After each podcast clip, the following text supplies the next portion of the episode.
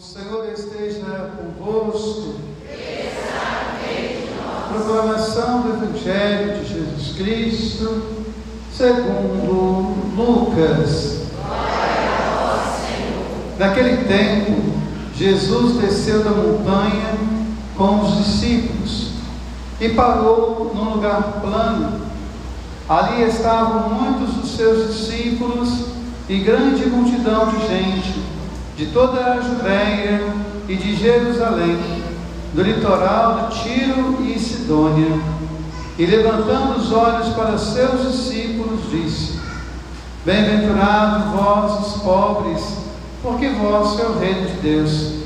Bem-aventurados vós que agora tendes fome, porque sereis saciados. Bem-aventurados vós que agora chorais, porque havereis de rir. Bem-aventurados sereis quando os homens vos odiarem, vos expulsarem, vos insultarem e amaldiçoarem o vosso nome por causa do Filho do Homem. Alegrai-vos nesse dia e exultai, pois será grande a vossa recompensa no céu, porque era assim que os antepassados deles tratavam os profetas. Mas ai de vós, ricos, porque já tendes a vossa consolação. Ai de vós que agora tendes fartura, porque passareis fome. Ai de vós que agora rides, porque tereis luto e lágrimas. Ai de vós quando todos vos elogiam. Era assim que os antepassados deles tratavam os falsos profetas. Palavra da salvação. Que a palavra do Santo Evangelho nos conduza à vida eterna.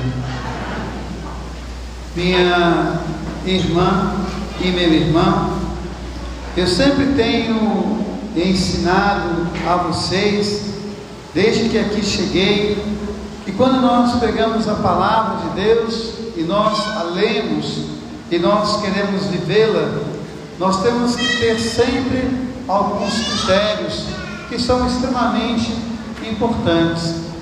O poeta Khalil Gibran, ele conta de uma cidade que era a cidade dos perfeitos.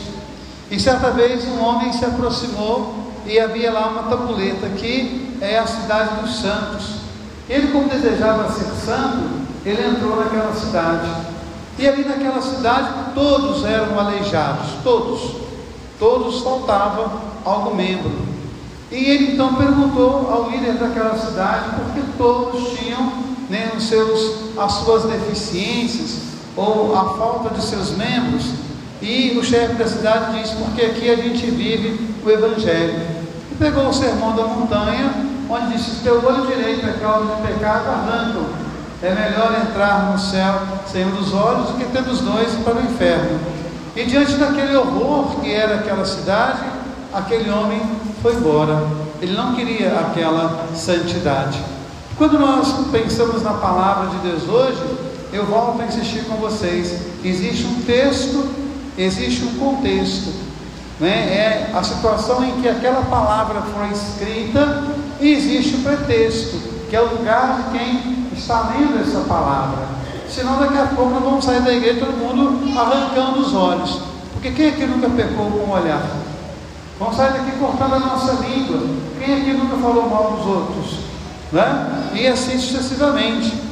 Então a palavra de Deus ela traz para nós hoje, primeiro, o profeta Jeremias, ele coloca duas situações: quem vive na presença do Senhor e quem afasta o Senhor da sua vida. Quem vive na presença do Senhor é como uma árvore plantada à beira do rio.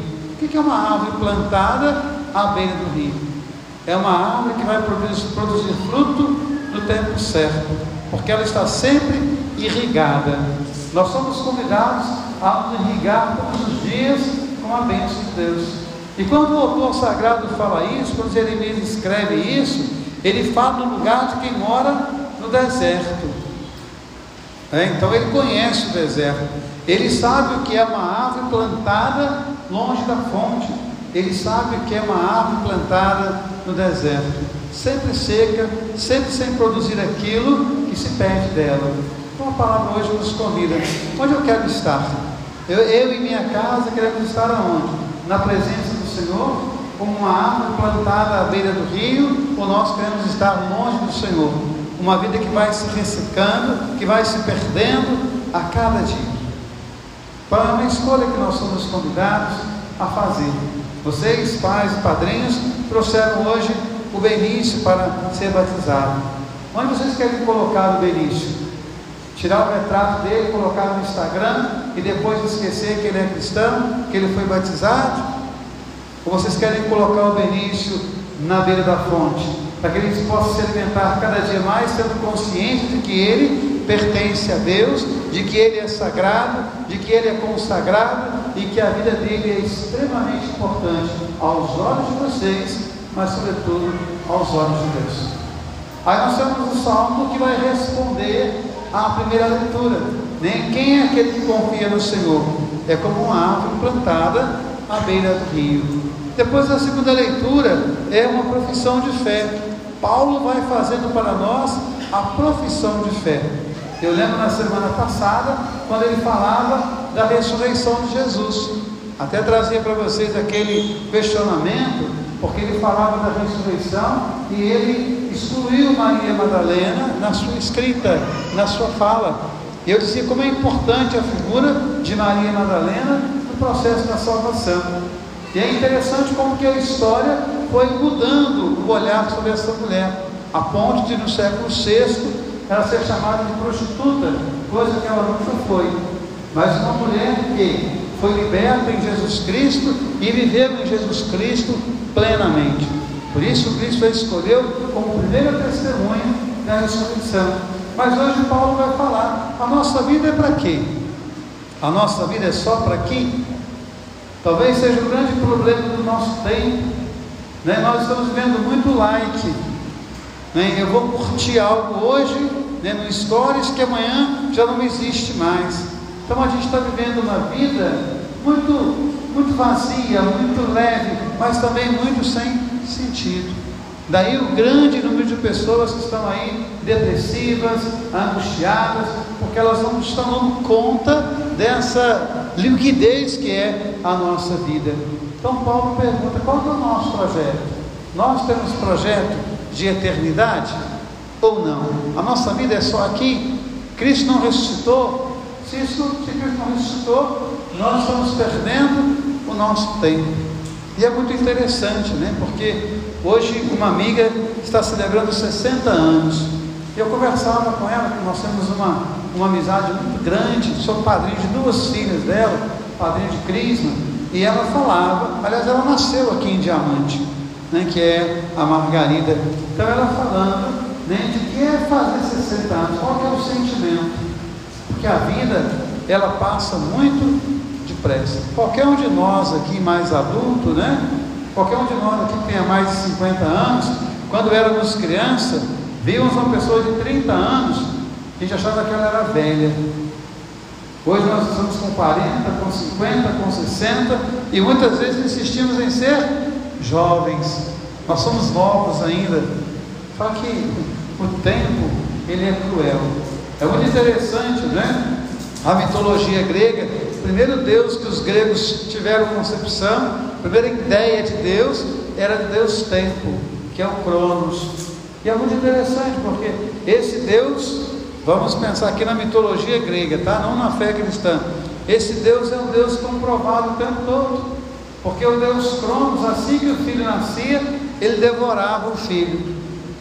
O Benício acabou de nascer já está sendo devorado pelo tempo, ele já está envelhecendo, e assim todos nós. Foi muito interessante essa concepção grega da divindade Cronos, o tempo que devora a gente. Então a nossa vida ela é muito breve. E aí Paulo vai dizer: se a nossa vida é só isso, nós somos um bando de todos, nós estamos perdendo o nosso tempo. Mas a nossa vida é um projeto de eternidade. Que a gente possa pensar nessa eternidade que nós estamos edificando, ou aquilo que nós estamos fazendo com a nossa vida. Todos os dias nós somos convidados a fazer escolhas, ou estar à margem do rio, ou estar no deserto. Todos os dias. Todos os dias nós temos desafios, sofrimentos, dores, perdas, todos os dias. Ninguém está isento disso. Mas em cada situação, nós somos convidados a pensar: onde eu tenho edificado a minha vida? À margem do rio ou no meio do deserto? Por isso, o primeiro sinal que o Benício traz é o sinal da cruz. Estarmos de pé diante da vida, estar à beira da fonte. E o Evangelho, nós temos esse texto tão forte de Lucas, que diferente de Mateus, né, porque Mateus fala do sermão da montanha, esse aqui é o sermão da planície. E o sermão da montanha não faz nenhum ai. Esse aqui, além da bem-aventurança, também tem os ais. Ai de vós. Ai de vós que tem vivido na opulência e por isso acham que a sua vida é só isso e não tem projeto de eternidade. Ai de vós que agora estão rindo diante da dor do outro e não tem nenhuma consideração pela vida do outro. Ai de vós que debocham daqueles que sofrem e fazem ainda mais sofrer o outro, porque triste será a sua experiência quando você chegar diante de Deus.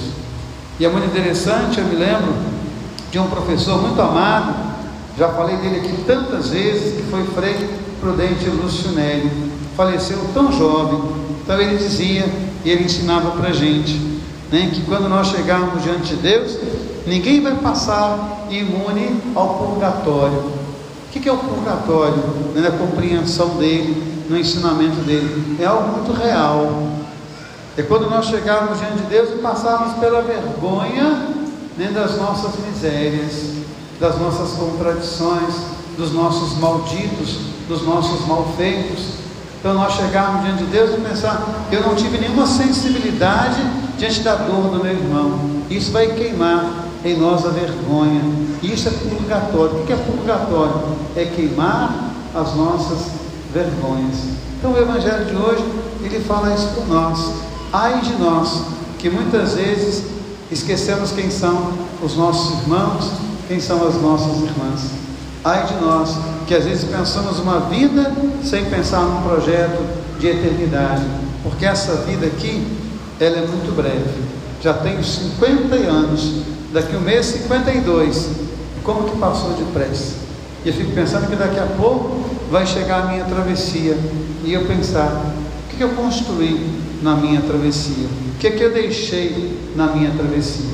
O poeta Fernando Pessoa, ele tem um verso lindo, onde ele diz né, que a vida é, ela passa muito depressa e que nós somos convidados a deixar pelo caminho flores Mestre, são plácidas todas as horas que nós perdemos, se não perdê-las, como numa jarra nós depositamos flores.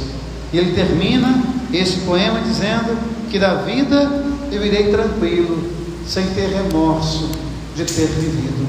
Que nós possamos então plantar a nossa árvore, plantar a nossa vida na beira da fonte, que é Jesus Cristo. Que nós possamos deixar Jesus Cristo pelo caminho como flores que são semeadas. E um dia, quando chegar a travessia, que nós possamos dizer: Eu não tenho remorso de ter vivido. Louvado seja nosso Senhor Jesus Cristo.